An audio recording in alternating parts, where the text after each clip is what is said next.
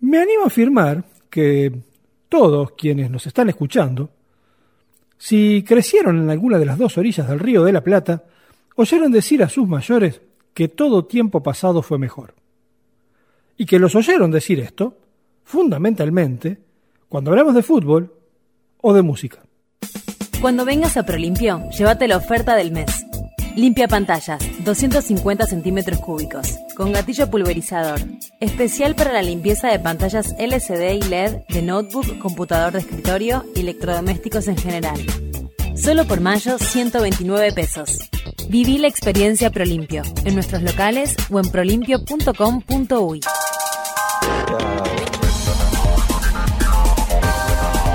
¿Qué historia con la historia de la música uruguaya? 1011 Podcast. Sin importar el año al que nos estemos refiriendo, por tanto, sin importar la edad que tengamos ni la generación que nos marcara, uruguayos y argentinos solemos decir a las nuevas generaciones que música era la de antes, que hoy todo es ruido, que no existe armonía, que las canciones son monótonas y que las letras son vacías de contenido. Lo nuestro fue estrellas, una conmoción entre una diosa y un mortal. Bango. En el 510 y en el 2000 también, el mundo, y quienes lo integramos, mantenemos algunas actitudes que en estos capítulos de 10-11 Podcast procuramos evidenciarlas, analizarlas y asumir, si así lo creemos, que son la causa de realidades que nos cuesta aceptar o que son patrones de conducta que reiteramos a pesar que sabemos de su fracaso. El mundo fue y será una porquería, ya lo sé. En el 510 y en el 2000 también. En concordancia con la temática del mes de mayo del ciclo ¿Qué historia con la historia? con la presentación de Prolimpio, la que refiere a la batalla de las piedras, el capítulo de hoy sobre música uruguaya está dedicado a uno de los grandes cantores de tango, el que precisamente nació en la ciudad de las piedras. Nos referimos obviamente a Julio Sosa, a el varón del tango, quien, si bien desarrolló su carrera artística en la ciudad de Buenos Aires, reivindicó sus orígenes uruguayos y pedrense en particular aún luego de haberse convertido en un referente del tango y no solamente por su voz y calidad de interpretación, sino por su pensamiento y postura, los que, como él mismo dice, no se caracterizaban por su diplomacia, sino por su frontalidad. Yo nunca me distinguí por la diplomacia al hablar, sino por la franqueza. Una madrugada, dicen que más precisamente a las 5 de la mañana, luego de haber terminado su actuación en el baile del Club Alma Fuerte de Bahía Blanca, Julio Sosa se dirigió a los estudios de LU2 para grabar a fines de 1958 una de sus entrevistas más famosas. Una entrevista que por la crudeza de sus conceptos y autenticidad de opiniones evidencian una forma de pensar y sentir no solamente el tango, sino la vida. Nada, nada queda en tu casa natal, solo telarañas que teje el yuyal y el rosal. Tampoco existe y es seguro que se ha muerto al irte tú. Todo es una cruz, nada, nada más que tristeza y quietud. Nadie que me diga si vives aún, dónde estás para decirte que hoy he vuelto arrepentido a buscar tu amor. En el comienzo de esa entrevista, Julio Sosa se centra en marcar distancia de la postura de Astor Piazzolla, quien en aquel entonces consideraba que no solamente las referencias arrabaleras, sino la temática y la forma machista de encarar el tango estaban obsoletas y eran la razón de su pérdida de popularidad. Por tanto, necesitaban una actualización que pasaba fundamentalmente por un cambio generacional, no tanto en lo que a la edad de los intérpretes refiere, sino a la visión de compositores y autores. Ahora, lo que Piazzolla esgrimió en una oportunidad, mm, tornándose detractor terminante del tango conocido hasta entonces, es que la época del farolito pasó, que siempre el tango, la mujer se va en el tango, y el hombre es la mujer que se va. Sin embargo, yo creo que si la, la, El farolito pasó fue gracias al cerebro de, de Edison que inventó la lamparita. Pero las tragedias sentimentales siguen en vigencia ahora como cuando Adán se comió la manzana. Y negar ese dolor que puede sentir el hombre latino por una tradición sentimental es ser hipócrita con nosotros mismos. El último café que tus labios con frío. Las expresiones de Julio Sosa conservan, a nuestro juicio, una sensacional vigencia en lo que refiere a nuestra forma de actuar como sociedad, o si se quiere, de protegernos ante los cambios, fundamentalmente aquellos cambios que introducen las nuevas generaciones en aspectos que tenemos incorporados como verdades irrefutables. 1958 fue un año de varios cambios en el Río de la Plata. Cambios que se dan a nivel político y que, por tanto, inciden en las realidades culturales, ya que éstas nunca son ajenas las unas de las otras. Echegoyen, Nardone y Aedo, Harrison, Alonso y Zabalza, al Consejo de Gobierno de venir para labrar la grandeza del En. Uruguay, el Partido Nacional vuelve a ser gobierno luego de 93 años, tras el acuerdo entre Herrera y Nardone. Votemos la lista, votemos la lista del Partido Nacional Herrerista. En la Argentina, por su parte, la Revolución Libertadora o Revolución Fusiladora, depende del lado que la queramos ver, derrocaba a Juan Domingo Perón para que asumiera Arturo Frondizi.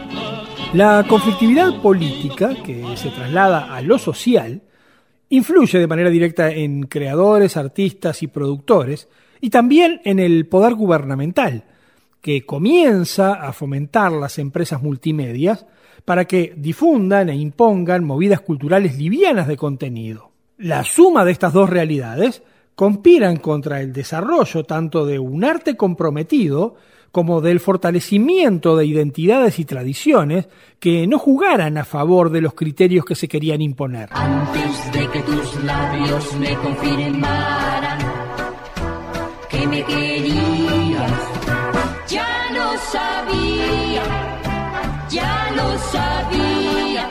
Ya desde principios de la década del 50, en Buenos Aires, el tango venía perdiendo vigencia y cediendo espacio a nuevos géneros y tendencias, la mayoría de ellos a influencia de cambios y estilos que llegaban desde el hemisferio norte. El propio Julio Sosa había introducido cambios significativos, fundamentalmente en lo que era su presencia física en el escenario, dándole una interpretación más teatral a las mismas e incorporando narraciones previas a cada canción, la mayoría de ellas escrita por él, que aportaban valor a la historia de las letras de tangos clásicos y contemporáneos, que mantenían la línea y el porte del compadrito, reafirmando aquel dicho que el tango es macho y posicionándose él como el varón del tango.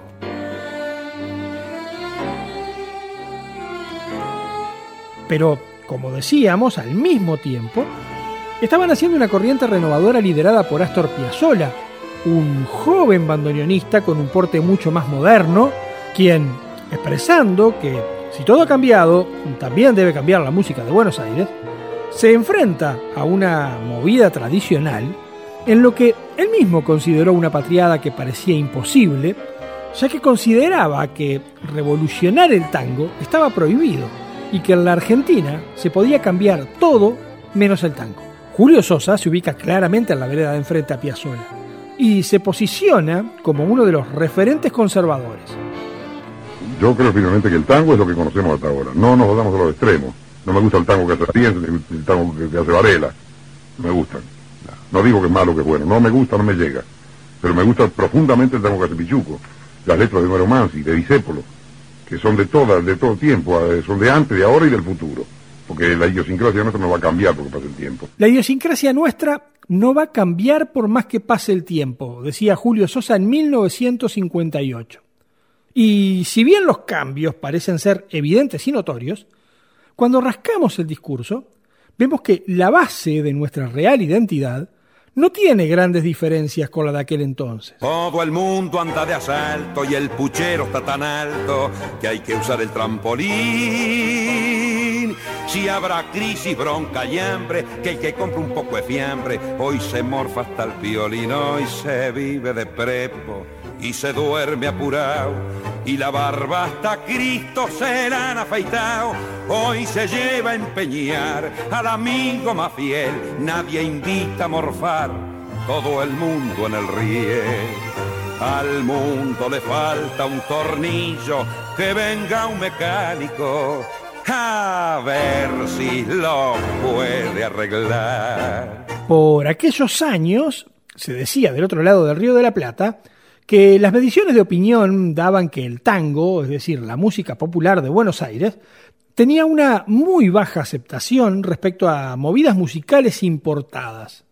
Pero Julio Sosa cuestionaba la veracidad de aquellas mediciones, atribuyendo esos números a otros intereses, algo que no ha variado con los años, ya que tanto el descreimiento de las encuestas cuando no nos son favorables, como la creencia de que existe un poder superior que define qué se escucha y qué no, siguen siendo opiniones muy vigentes en nuestros días.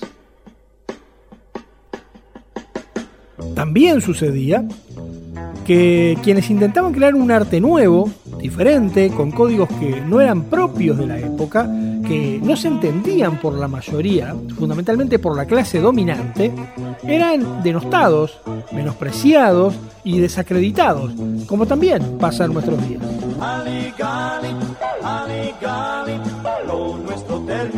Julio Sosa criticaba en esta nota primero el gobierno de facto por censurar canciones populares y luego a algunos colegas por unirse a cantar letras sin mayores contenidos. Ahora, usted no le haga mucho caso a las estadísticas. ¿eh? ¿Por qué? No, no, no, mire, yo estoy harto de leer estadísticas de, música popular, estadísticas de popularidad de intérpretes. Y mire, en, todo hay interés crear y acomodo, hablando mal y pronto. Yo no creo en estadísticas. Además no concibo que, con respecto a la música foránea y, la, la, ascendencia que pueda tener en el desplazamiento aparente del tango, yo voy a decir que no es la música foránea, porque Mire, yo no quiero discutir las condiciones este, literarias de los autores de ciertas letras que andan pululando por el ambiente. Pero, por ejemplo, hoy escuchando en el hotel la radio, escuché un cantor que antes cantaba tangos y que afortunadamente dejó de cantar tangos, porque le hizo un bien al tango yéndose, y que ahora grabó una cosa que dice, Cicerón, Cicerón, cha, cha, cha. Yo no sé, una, una, una gansada, que es vergonzoso que se pase en este país.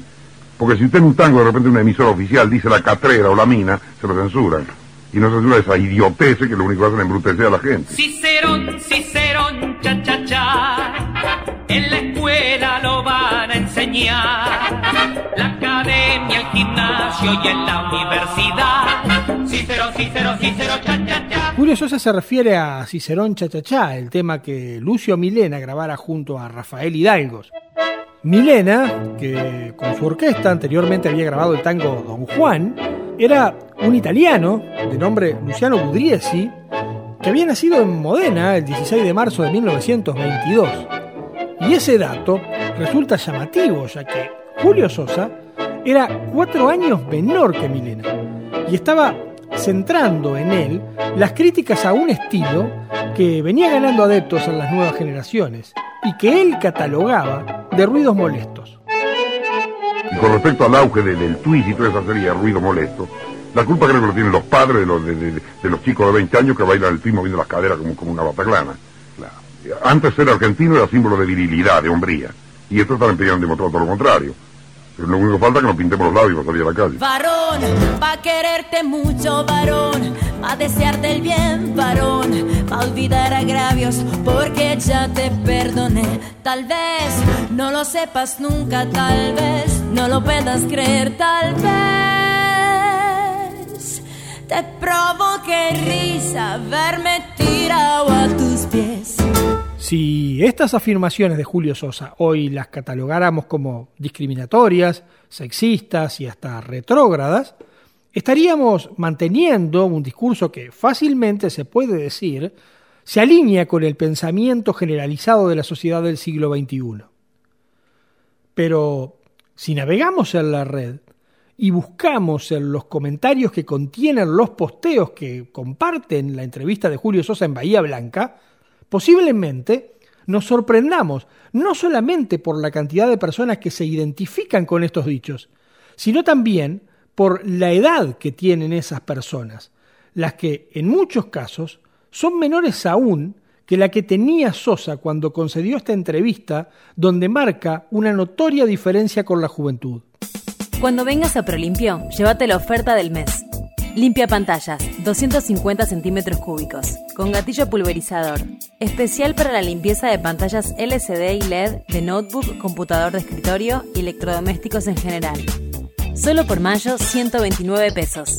Viví la experiencia Prolimpio en nuestros locales o en prolimpio.com.uy.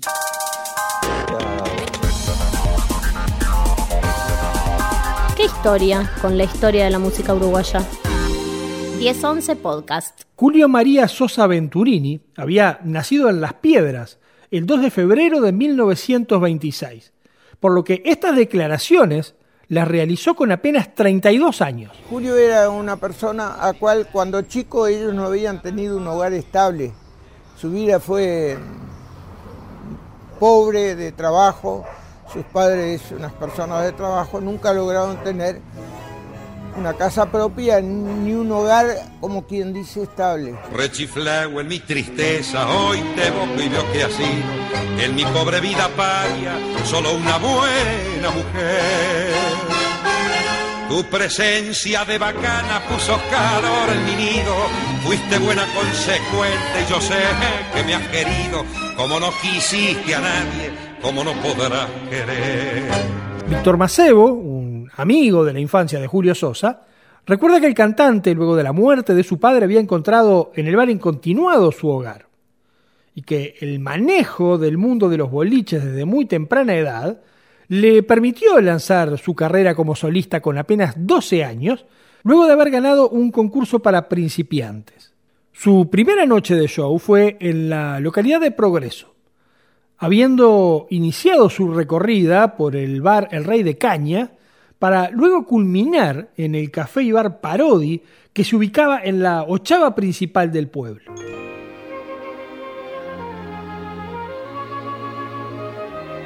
Pero Julio Sosa debió esperar siete años para integrarse a la orquesta de su ciudad, la orquesta de Carlos Hilardoni, el que, junto a quien era su bandoneonista, Luis Pocho Benvenuto, recuerdan que desde aquel entonces Julio era mucho más que un cantante. Más que cantor, era una, una presencia en el escenario que He llegado hasta tu casa, yo no sé cómo he podido.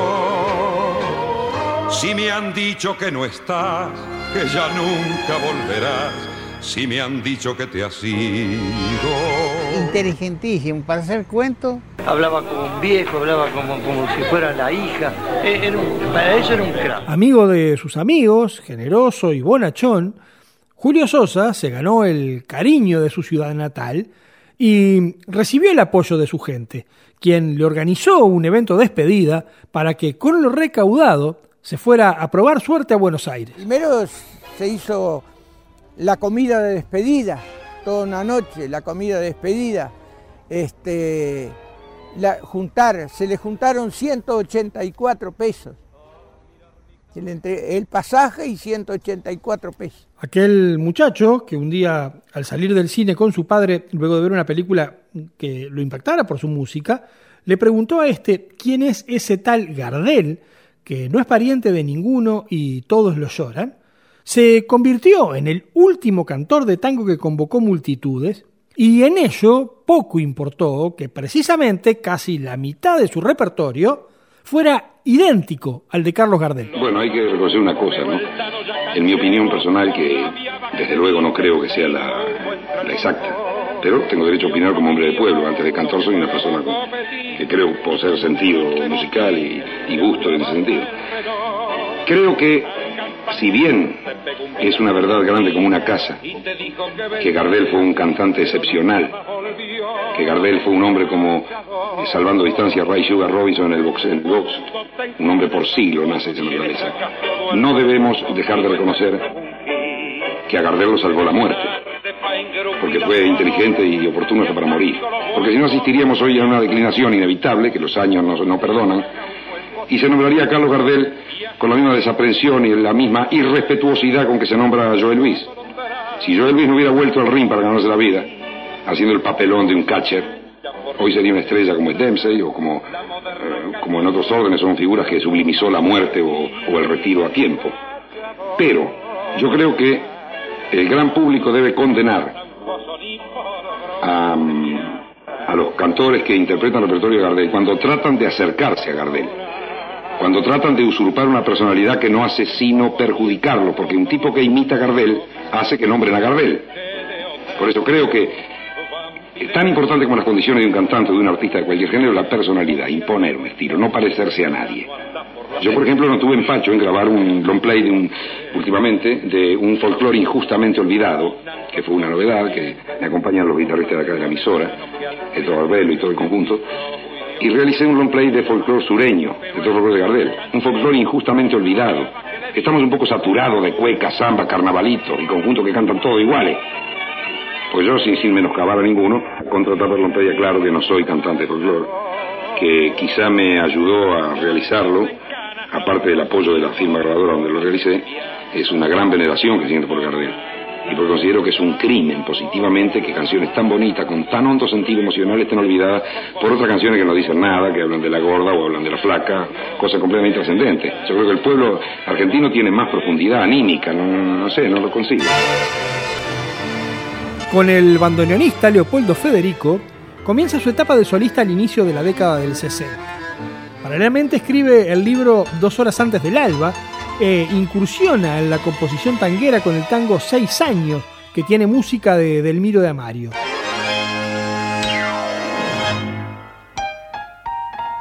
Su enfrentamiento con la nueva ola lo llevó al cine para ser parte de la película de Hugo del Carril Buenas noches Buenos Aires, la que tenía a Beba Vidar como protagonista, donde se enfrenta a un debate con jóvenes tuisteros a los que termina pasando a los cortes y quebradas interpretando el firulete. ¿Quién fue el raro bicho que te ha dicho, che pebete, que pasó el tiempo del firulete? Por más que ronquen los merengues y las congas, siempre es buen tiempo para milonga. Vos, deja nomás que algún chabón chamulle al cohete y sacudile tu firulete, que este arabesco que en el alma la milonga nos bordó es el compás criollo y se acabó.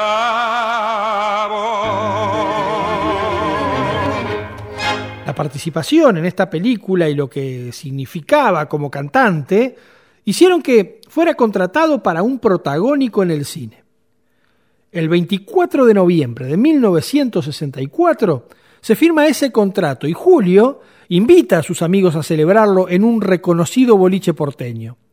Pero al salir de allí, ya en la madrugada del 25, manejando su tercer auto, un DKW Fisor, tiene su tercer accidente causado por manejar en exceso de velocidad. Pero esta vez no correría la misma suerte que tuvo en la Iseta y en el Decaro 700, ya que 24 horas después del accidente, Julio Sosa se convertiría en historia. Acércate, muchacha. Colombina cascabelera y feliz, que me traes en alas de tu risa el recuerdo de otra risa y el fulgor de aquellos ojos queridos que se asomaron a mi vida detrás de un antifaz como el tuyo.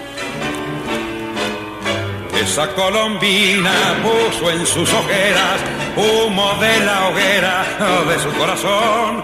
Y aquella marquesa de la risa loca se pintó la boca por besar a un clon.